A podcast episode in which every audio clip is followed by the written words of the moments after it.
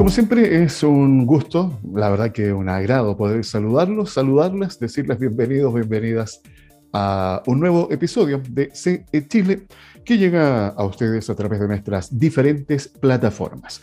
El día de hoy, martes ya, 22 de marzo, recordemos que estamos en pleno otoño, se notan, los cambios de temperatura, así que hay que cuidarse, hay que salir un cachito un poquito más abrigado en la mañana porque hay que cuidarse, sobre todo los que ya estamos pasando o hemos pasado la curva de los 50. Oye, eh, los quiero invitar para que revisemos como cada día algunos de los titulares que nos traen los diferentes diarios electrónicos de periódicos o diarios de Chile y también del mundo. Comencemos con los indicadores económicos para el día de hoy. El dólar bueno, ayer tuvo una baja y hoy día en la mañana también está ahí en los 790 pesos. Ya vamos a revisar más en detalle. La UTM está marcando para el mes de marzo 55.537 pesos y la unidad de fomento hoy está marcando 31.700 pesos con 16 centavos. Revisemos principales titulares del diario financiero.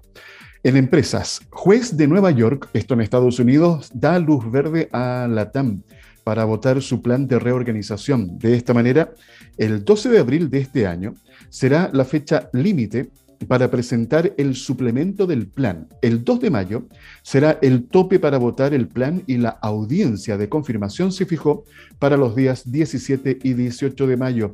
Esta noticia, la verdad es que no tiene muy contentos a los acreedores nacionales, que son los más pequeños, porque ellos sienten que van a perder gran parte de lo que se les adeuda.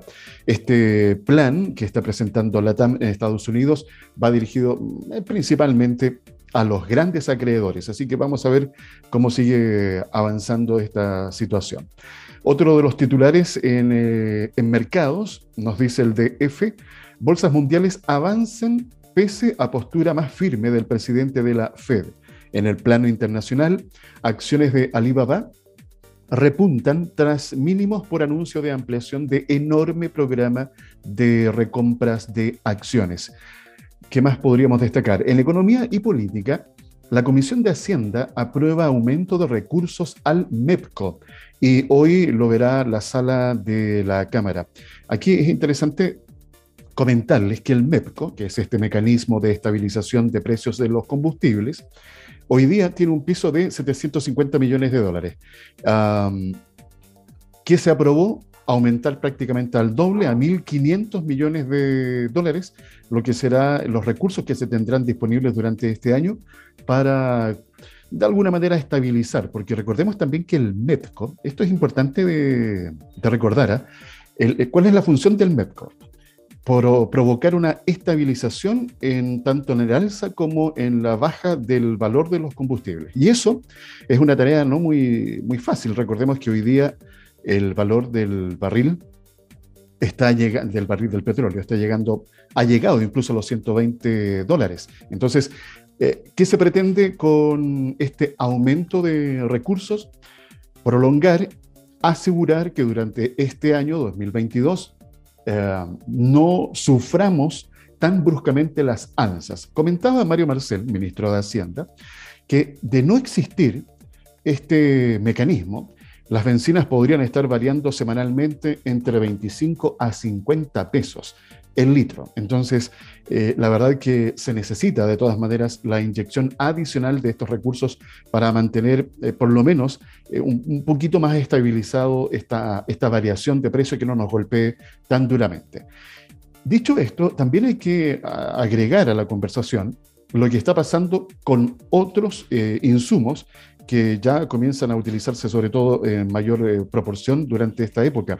Estamos hablando de la parafina, que ya aumentó su precio, está en los mil pesos y en algunos lugares sobre los mil pesos, y también en el gas licuado, perdón, en el gas licuado. Entonces, se está también analizando la posibilidad de incluir eh, estos dos insumos para que también de alguna manera tengan este soporte, esta ayuda eh, que hoy día el MEPCO entrega a los combustibles, básicamente a las gasolinas de 93 y 97 octanos. ¿ya? Eh, otro titular que podríamos destacar en mercados, en el diario financiero, Bolsa de Metales de Londres discute junto a gobiernos el bloqueo de metal ruso y su impacto en otros commodities, porque esto obviamente podría también desembocar lo que conocemos mm, típicamente como un efecto dominó, así que hay que tener cuidado con lo que pueda suceder.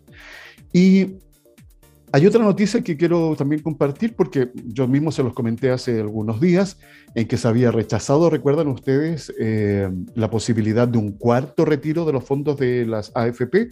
Bueno, ahora les quiero compartir que diputados oficialistas se revelan y dan luz verde a la tramitación del quinto retiro desde las AFP, que sería obviamente en términos prácticos el cuarto retiro.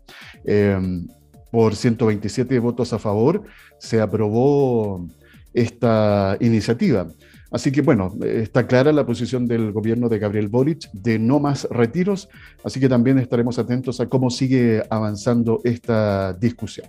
Revisemos eh, en el plano en el plano internacional, eh, o, más bien quedémonos con los commodities. El cobre, les quiero contar que bajó el, ayer lunes la especulación por demanda china. La materia prima se transó en 4 dólares 6 centavos, eh, la libra promediando 4 dólares 5 centavos, la libra en lo que va del año, con un alza de 17,8%.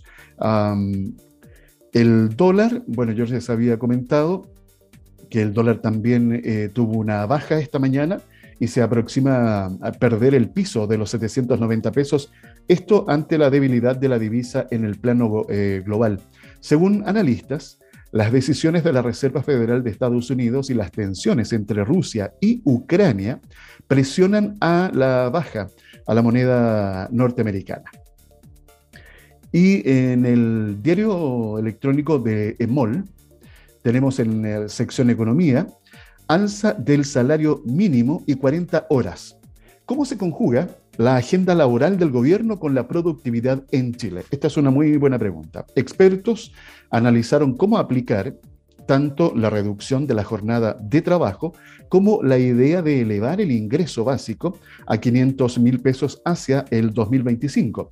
Ambos ejes eh, centrales del programa del presidente Gabriel Boric.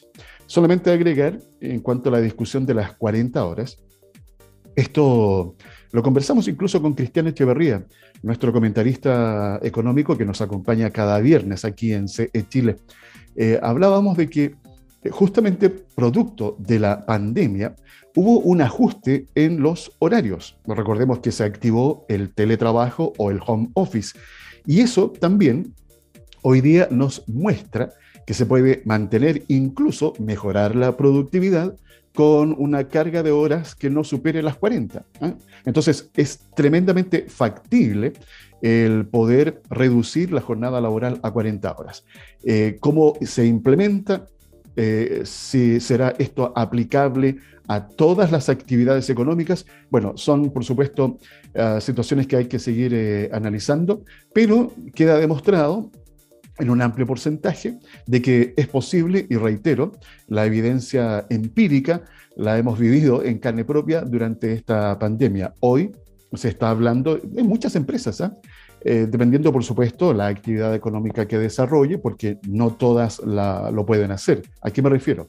Implementar un sistema híbrido, vale decir, una cantidad de días de manera presencial y otra cantidad de días de manera remota. Otras empresas incluso están eh, analizando la posibilidad de que una parte de sus colaboradores realice el trabajo 100% de manera remota.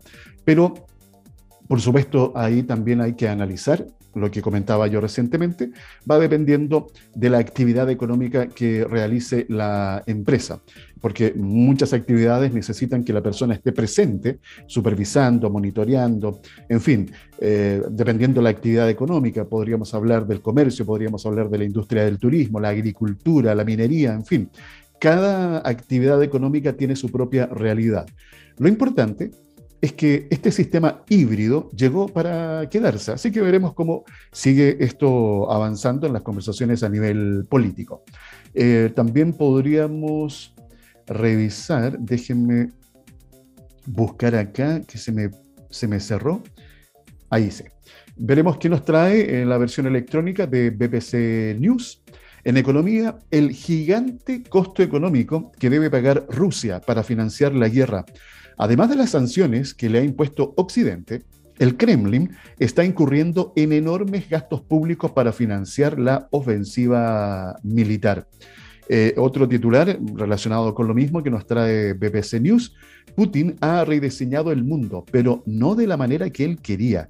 Los errores de cálculo del presidente ruso han generado una nueva cortina de hierro, escribe el periodista Alan Little, quien fue corresponsal de la BBC en Moscú durante la presidencia de Boris Yeltsin. Parte de los titulares, reitero, de BBC News. Y finalmente, en CNN Chile y su portal virtual destacó, Central Banking Mario Marcel es elegido como el presidente del año de los bancos centrales. Interesante esta noticia. El medio inglés destacó que Marcel lideró al Banco Central chileno a través de una serie de crisis que comenzaron antes de la pandemia. Sus esfuerzos han protegido a la economía chilena de las peores consecuencias de esta crisis, escribieron.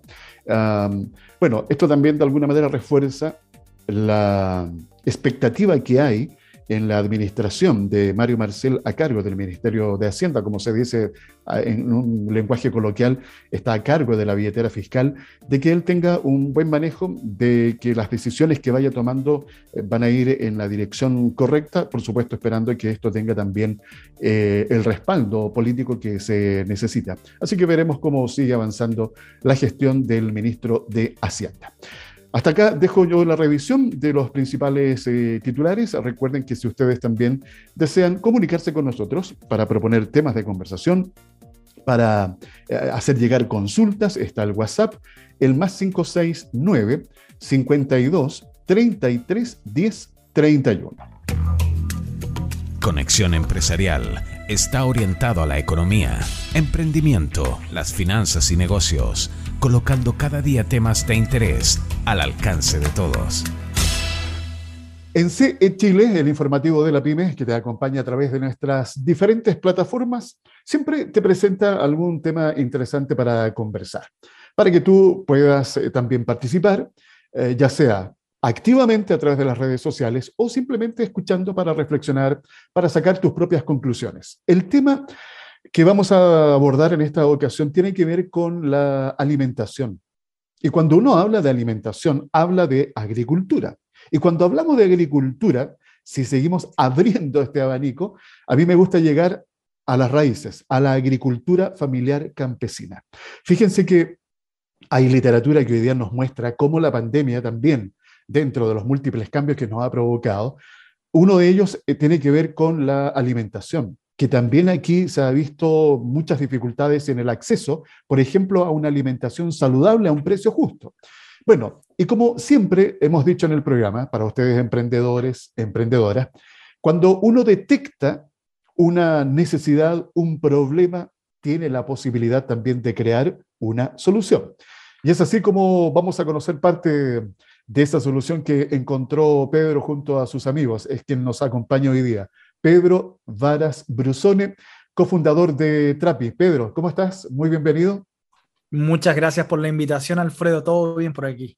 Qué bueno. Eso es bueno, escuchar que la gente está bien, que está entusiasmada, que está con ganas a pesar de lo dificultoso que esto ha sido. ¿eh? Yo te comentaba antes de ponernos a conversar eh, que ya estamos en el 2022, todavía me cuesta, y esta sensación yo te decía, Pedro, que tengo de lo que ha pasado en pandemia, el año 2020 al 2021, para mí como que no han sido dos años, fue como un año nomás, no sé, es como una sensación muy, muy extraña eh, y eso de alguna manera también nos muestra, Pedro, los diferentes desafíos, por una parte, pero también cambios que ha traído a nuestra vida la pandemia. ¿Cómo, cómo lo has vivido tú, Pedro, eh, desde tu tema más personal y luego también ya en el tema más de negocio. O sea, yo creo que la, percepción del tiempo ha sido muy distinta. O sea, efectivamente comparto de que ha sido mucho más rápido la, el cómo yo he percibido estos años desde la, de la pandemia.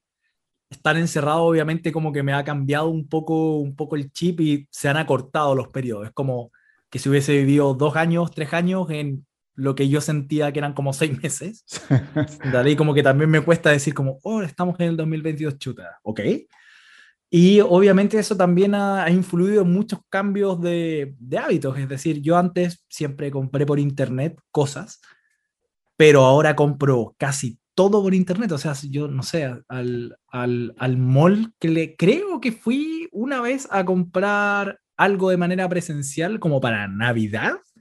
Por esos días, pero todo lo demás, absolutamente todo, yo no he tenido una necesidad de salir. Ni ropa, ni comida, ni gustos, ni tecnología, absolutamente nada. Todo de manera virtual. Todo de manera virtual. Entonces, claramente, mis cambios, y ya se quedaron, o sea, como, porque no veo la necesidad como, oh, qué, qué genial sería que la pandemia pasara para ir al centro comercial. No, ya, ya fue. Eh, y ese es un cambio, fíjate, que se ha dado sobre todo eh, de manera más pronunciada, dependiendo del rango, el rango etario, eh, en la gente más joven, eh, que se denominan estos nativos digitales, los millennials, en donde la experiencia ya es distinta y por supuesto para ellos cobra mayor eh, relevancia el canal digital. Fíjate que esto lo quiero conectar con el tema que nos convoca hoy día, que tiene que ver con el acceso a una alimentación saludable a través de productos frescos emanados de la agricultura, pero especialmente de la agricultura familiar campesina. Eh, la FAO, la Organización Mundial para la Alimentación y la Agricultura, tiene como objetivo un mundo libre de hambre y malnutrición. Suena muy bien el objetivo, pero lograr ese objetivo no es muy fácil el tránsito, el camino. Y yo creo que en, pandemia esto ha quedado en eh, evidencia. Ustedes eh, eh, Pedro, desarrollaron un emprendimiento que se llama Trapi. A todo esto, ¿por qué Trapi, Pedro? Trapi es ají en Mapudungún. ¿Perdón? Trapi es ají en Mapudungún. De, hecho, nuestro logo es un ají. Eh, ¿Un ají picante o...? sí, un ají picante. ají picante, Ok. Eh, ¿Por qué quisieron desarrollar este emprendimiento, Pedro? El, motivo del por qué nace Trapi es básicamente el poder alimentar a la mayor cantidad de población de Chile y después de Latinoamérica con productos de primera calidad a precio justo. Esa es la motivación principal del por qué finalmente nace esto y lo que nos motiva día a día, obviamente, a hacer lo que estamos haciendo. Mira, ahí mencionaste comercio justo. Eso significa eliminar intermediarios, por ejemplo, del productor. Es una forma del productor directo a la mesa del consumidor. ¿Cómo, a ver, cuéntanos un poco el detalle, porque yo me imagino, aquí hay toda una, hay toda una dinámica que hay que desarrollar, hay que conectarse con los productores. Eh, ¿cómo, ¿Cómo desarrollan el trabajo, Pedro? Sí, obvio, o sea, nosotros, una de nuestras estrategias, porque son varias, para poder entregar productos a precio justo es obviamente eh, tratar de acortar un poco la cadena. Es decir, nosotros nos acercamos directamente a los agricultores, ¿vale? O ellos se acercan a nosotros y eh, establecemos un negocio para poder comprarle uno o más productos. Por lo general ahí los productores tienen, a veces son especialistas tan solo en uno, por ejemplo, no sé, cebollas, claro. ¿de acuerdo? O eventualmente tienen uno, dos o tres. Entonces nosotros tenemos una, una gama de proveedores distinta que nos proveen de los productos que nosotros necesitamos y nosotros se los compramos directamente. ¿vale? Es decir, como Trapi, nosotros finalmente les compramos a ellos una gran cantidad de productos, una tonelada, dos toneladas eh, de productos semanales o a veces, dependiendo de la semana, pueden ser toneladas diarias. ¿De acuerdo? Entonces, les pagamos directamente a ellos en 24 horas y con nosotros siempre van a tener una demanda constante. Entonces nuestros proveedores nos tienen mucha estima porque finalmente no es como que seamos un cliente en donde les compremos 10 kilos, 20 kilos, no, les compramos 500, les compramos 1000 kilos.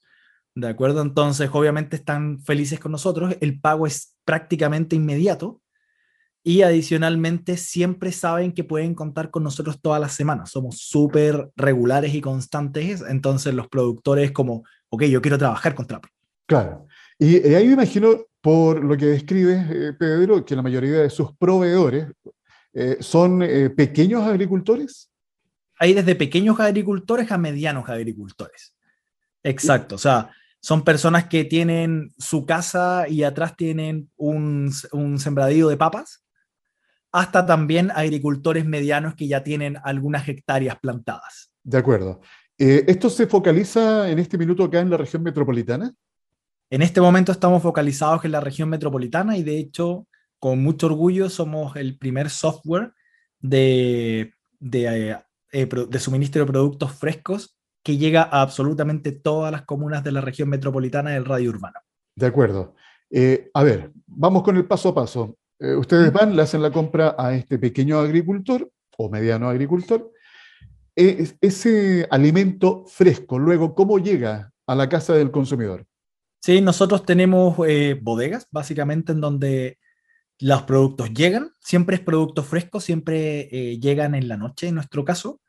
Todos los productos son seleccionados, todos a mano, es decir, todas las lechugas que finalmente llegan a la casa o llegan también eh, a empresas, porque nosotros vendemos a clientes finales efectivamente en las casas, pero también proveemos a casinos, a restaurantes, a cadenas de restaurantes, a empresas de productos frescos, todo llega finalmente en la, en la noche, es seleccionado a mano inclusive también calibrado a mano, porque los productos también tienen, por ejemplo, no podemos entregar en una empresa o en las casas mismas una manzana de 350 gramos y otra de 250, por ejemplo.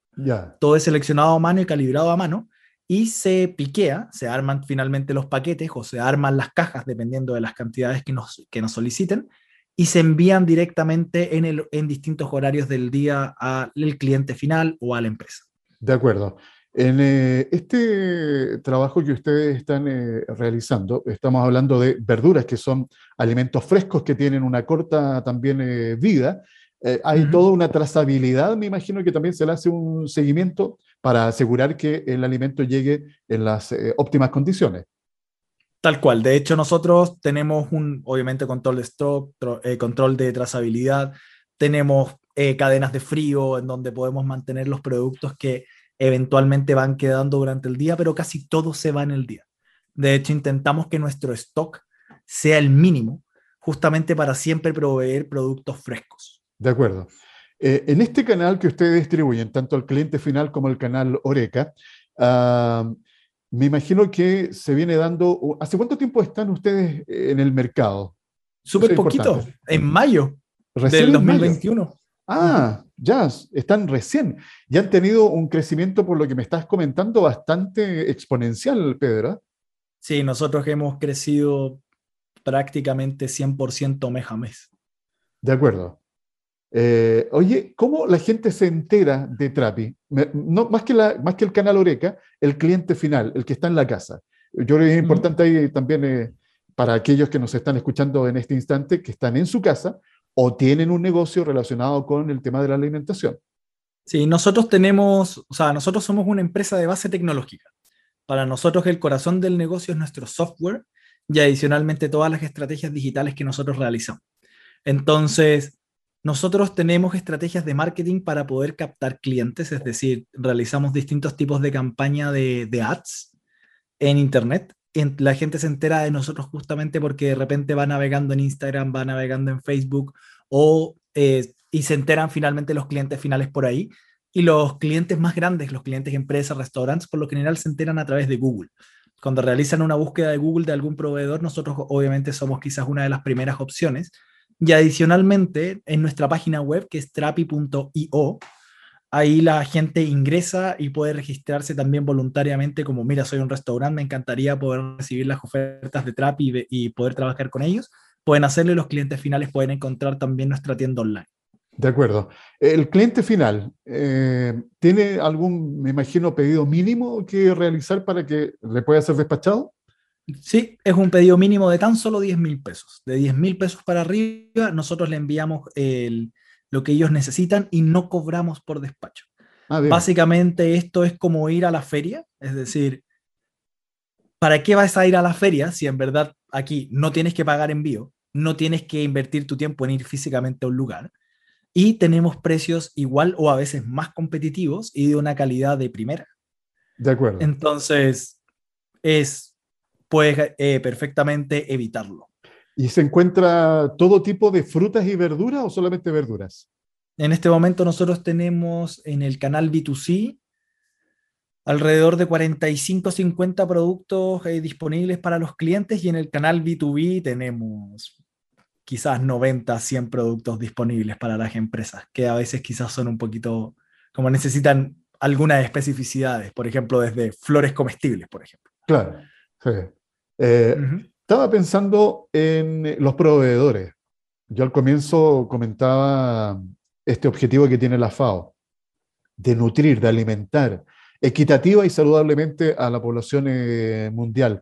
Se sabe que la agricultura hoy día, cada vez con menos espacio, menos terreno para poder sembrar, porque el cambio climático está golpeando fuertemente. Aquí la incorporación de las tecnologías, eh, utilizar herramientas digitales es muy importante para hacer más eficiente justamente la productividad. Eh, dicho esto, Pedro, yo, bueno, conversando con representantes de FIA, Fundación para la Innovación Agraria, eh, con INDAP a través de sus programas de eh, desarrollo local, PRODESAL, me he dado cuenta de que hay una brecha bastante grande aún en este segmento, en la agricultura familiar campesina, para poder mejorar, optimizar eh, sus procesos productivos y hacerlos entender de que lo tienen que hacer. O sea, hay que incorporar tecnologías para hacer más eficientes eh, sus propias tierras y obviamente también mejorar así la rentabilidad. ¿Cómo notan ustedes que está este segmento desde la experiencia que han tenido? El desarrollo de la industria agraria en estos tiempos. cada, vez se pone más, más complejo. Más desafiante. Y, eso va, va a seguir ocurriendo. Es decir, lamentablemente tenemos una situación climática compleja en donde yo creo, y esto es una especulación quizás responsable, yo creo que eventualmente los precios pueden llegar a ser un poquito más castigados si es que seguimos tal y como estamos, es decir, tratando de sembrar en tierras en donde obviamente la, la escasez de agua va a golpear. Pero yo creo que en general, uno, somos un país resiliente y otro también tenemos una generación de personas que está ávida por, por innovar en, en ciertas cosas y yo creo que entre más difícil es algo, más eh, complejo es el contexto de, alguna situación, más oportunidades de innovación hay. Entonces, dado que obviamente el campo, la industria de la agricultura quizás va a estar muy difícil eventualmente en los próximos años por todas las razones que todos conocemos, van a haber personas que van a empezar a innovar y eventualmente quizás vamos a tener eh, producciones verticales dentro de la ciudad de algunos productos más específicos o vamos a encontrar algunas otras formas de poder eh, optimizar el uso del agua en muy diferentes formas de sembrar a, las a las actuales. Entonces, no sé, o sea, como yo creo que soy un poco, o sea, si bien un pesimista responsable de que sí, efectivamente, el cambio climático es algo que va a golpear y va a golpear durísimo y, va, y nos va, y va a cambiar muchos de nuestros hábitos. También soy un optimista en creer de que la gente y, la, y las situaciones difíciles hacen que surjan las innovaciones quizás más increíbles. Entonces, yo estoy imaginando un futuro mucho más tecnológico y mucho más innovador en los próximos años cercanos en el campo de la agricultura en Chile.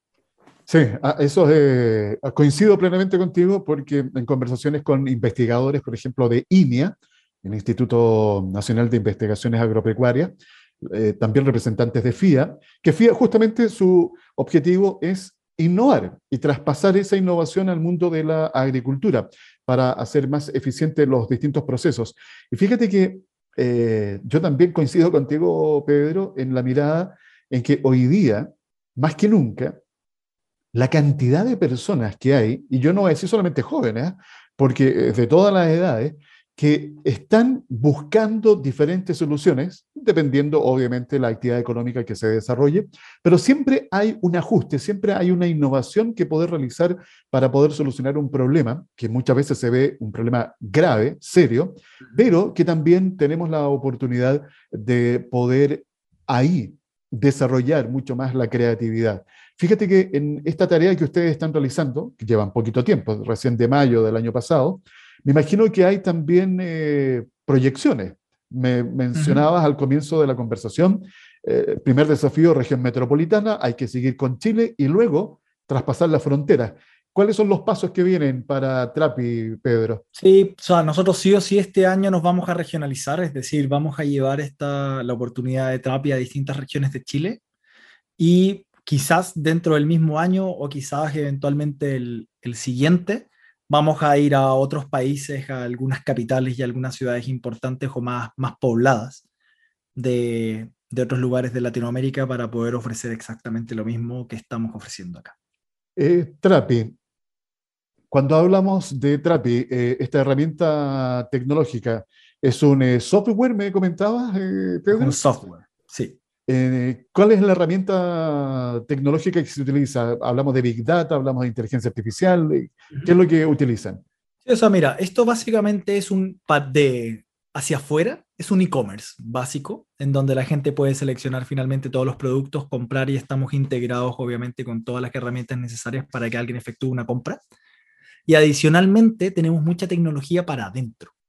De hecho, la idea finalmente es tratar de, de, meter tecnología en una industria que históricamente ha sido algo súper tradicional. Entonces nosotros, por ejemplo, tenemos absolutamente todo conectado para poder optimizar las mermas. Es decir, ojalá nosotros apuntamos y como nuestra visión es ser una empresa de merma cero, lo cual es algo muy, muy, muy difícil de encontrar como visión en una empresa de agricultura en donde por lo general se botan toneladas de productos. Nosotros estamos apuntando a ser una empresa de merma cero y justamente tenemos tecnología interna para poder optimizar eso. También tenemos tecnología interna para poder tecnologizar e innovar en el sistema de piqueo.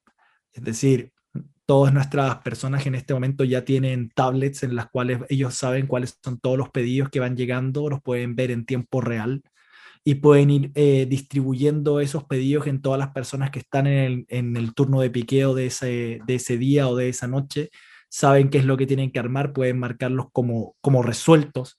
Y finalmente nosotros también podemos tener un tiempo promedio de cuánto es el tiempo que toma armar un paquete finalmente como óptimo para poder ir eficientando procesos al interior de la empresa. También tenemos, por ejemplo, sistemas internos que nos ayudan a medir cuáles son los productos más solicitados por empresas, cuáles son los productos más solicitados por, eh, por las personas, cuáles son los precios también quizás que son más adecuados para ciertos segmentos, nos permite saber cuáles son las eh, comunas de la región metropolitana en donde en este momento están siendo solicitados X productos.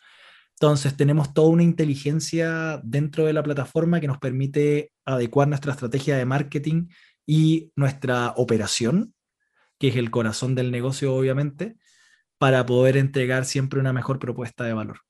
Eh, podríamos decir entonces que Trapi es un emprendimiento sostenible en donde se preocupa de tres aspectos o tres pilares que son fundamentales, eh, social, ambiental y económico. Triple, triple impacto, Pedro. ¿eh? Así, tal cual. De hecho, o sea, yo sé que, eh, o sea, como promulgar esto es como bien, bien responsable de nuestra parte, pero el foco, o sea, como para tomar lo que dijiste, el foco social para nosotros está en primer lugar en llegar a absolutamente todas las comunas de la región metropolitana en este caso y después avanzar con el mismo sistema en otros lugares. ¿Por qué? Porque por lo general los softwares o las empresas siempre se centran en las comunas eventualmente que más riqueza acumulan o que eventualmente más pedidos pueden llegar a traer, dejando obviamente a muchas personas fuera del radio de la posibilidad de siquiera recibir un delivery. Entonces, eso en primer lugar creemos que es un acto de responsabilidad nuestra con la gente y de poder llegar a, a personas que nunca antes habían tenido esta posibilidad a excepción de oportunidades demasiado informales. Por otro lado, también está en llegar con precios justos, es decir, no cargándoles la mano ni por los despachos, ni por nada, y que ojalá tengan la posibilidad de recibir productos de primera a un muy buen precio y hacerlo de manera online, replicando un poco como la ida a la feria.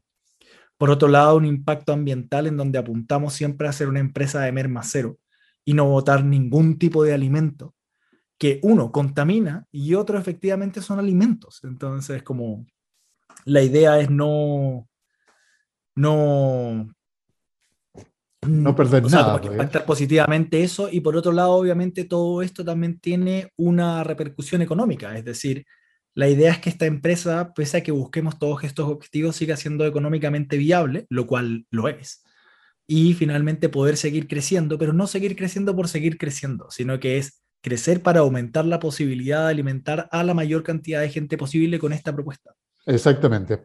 Eh, Pedro, eh, reiteremos por favor eh, dónde la gente puede ir a hacer sus pedidos y conocer más de Trapi. Sí, por supuesto. Nuestra página web es trapi.io. Ahí van a poder encontrar absolutamente todo sobre nosotros. Tanto los clientes finales van a poder acceder a nuestra tienda y las empresas, restaurantes también van a poder ver y registrarse para recibir lo que nosotros estamos ofreciendo para ellas. Para el cliente final, si yo hago un pedido hoy, eh, ¿cuánto tiempo se demora el despacho, Pedro? Mañana, independiente de que lo pidas hoy a las 11.59, va a llegar mañana. Dale, y adicionalmente estamos trabajando, de hecho, justamente, y que esto va a estar listo en un par de meses para que te llegue en el mismo día. De acuerdo. Y la atención en funcionamiento es de lunes a viernes. De momento de lunes a viernes, pero prontamente va a ser sábado y domingo para trabajar todos los días de la semana para que puedas tener todos los productos y adicionalmente para que puedas recibir tu producto el mismo día. De acuerdo. Oye, lo último, tengo entendido que tuvieron eh, acceso a levantar eh, capital a través de un eh, programa de Corfo. Sí, nosotros hemos, ¿Cómo fue la experiencia? Nosotros fuimos beneficiados del programa Semilla Inicia de Corfo y nuestro patrocinador fue una aceleradora de negocios, que en este caso fue UDD Ventures. Luego de eso nos fue súper bien, cumplimos todos los objetivos con creces.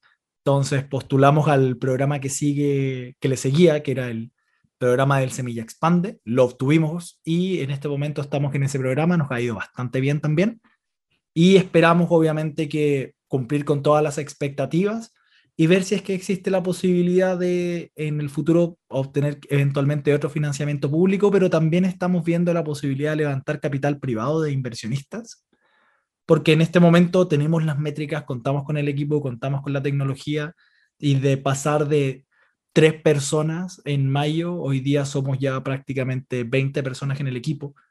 Eh, tenemos una facturación importante que crece mes a mes y cada vez tenemos más clientes recurrentes y felices trabajando con nosotros. Bien, eh, podríamos eh, estar concluyendo junto a Pedro Varas Brusone, cofundador de Trapi, que esta startup es, yo diría, una startup que tiene una particularidad agrícola digital, eh, incorporándose en un segmento, eh, en una actividad económica que le hace mucha falta justamente el desarrollo de tecnologías para ser más eficiente en sus distintas áreas. Pedro, oye, ha sido un gusto poder conversar contigo. Gracias por haber compartido estos minutos. No, por favor, muchas gracias a ti por la invitación y la conversa. Te pasaste. Que te vaya muy bien. Igual. Y ustedes recuerden, ¿ah? si quieren también tener el producto fresco en su casa, vayan a www.trapi.io. Está bien ahí, Pedro, ¿verdad? .io. Tal cual. Bien, ustedes se enteraron, conocieron esta historia aquí, en el CE Chile, el informativo de la PyME. Conexión Empresarial promueve un estilo de economía solidaria, considerando a la persona como un elemento fundamental en todo proceso económico. Bueno, después de esta muy interesante conversación que tuvimos junto a Pedro Varas, cofundador de Trapi, eh, conociendo, por supuesto, las distintas implicancias y alcances que puede tener también este desarrollo tecnológico para el sector agrícola. Yo creo que esto es eh, muy importante de destacar. Eh, creaciones o desarrollos de emprendimientos con base tecnológica que pueden impactar de manera muy positiva a diferentes sectores económicos. Hay que seguir conociendo y ampliando y de alguna manera eh, introduciéndose en cada una de estas eh, eh, o de estos mercados. Yo creo que ya está la evidencia de lo positivo que resulta la incorporación de la digitalización, de la transformación digital en las diferentes actividades económicas. Al momento de despedirme, quiero compartir con ustedes la siguiente información. Atención emprendedoras, empresarias, atención mujeres. La aceleración tecnológica ha permitido la conexión humana, el aprendizaje y el networking desde una nueva óptica y es aquí donde HER Global Impact a través de la Academia de Innovación se posiciona como un movimiento que impacta positivamente en el mundo a través del talento femenino.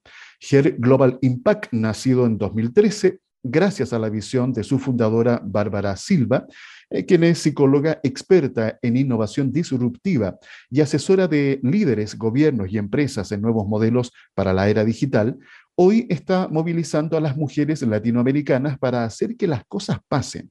La academia es un programa de speed learning práctico y estructurado que integra más de 70 horas de clases y talleres en vivo online. ¿Su objetivo cuál es? Preparar y empoderar a las participantes con el conocimiento, redes de colaboración y autoconfianza para crear proyectos exitosos y enfrentar desafíos, eh, los desafíos que se vayan proponiendo. comentarles que actualmente GER Global Impact cuenta con un staff eh, robusto de más de 150 expertos, mentores, académicos y jurados dispuestos a impulsar el talento femenino para llevarlo al siguiente nivel. Estamos muy felices de ver el salto exponencial que hemos dado como organización porque pasamos de 80 alumnas anualmente en el 2020 a más de 500 en el 2021. Es realmente poderoso ver cómo las mujeres que forman parte de Her Global Impact prosperan, porque si ellas son exitosas, sus familias y nuestra sociedad también, así lo enfatiza Bárbara. Para quienes estén interesadas, toda la información está en www.herglobalimpact.com. De esta manera, me despido hasta mañana, en donde nos volvamos a encontrar con otro episodio de CE Chile que llega a ustedes a través de nuestras diferentes plataformas. No está de más recordarles que si se quieren comunicar con nosotros, háganlo a través del WhatsApp, el más 569 52 33 10 31. Que tengan una muy buena jornada. Conexión Empresarial es creado para optimizar las relaciones comerciales, impulsando la accesibilidad, la comunicación y dando apoyo permanente a las empresas en su proceso de modernización y de incorporación tecnológica.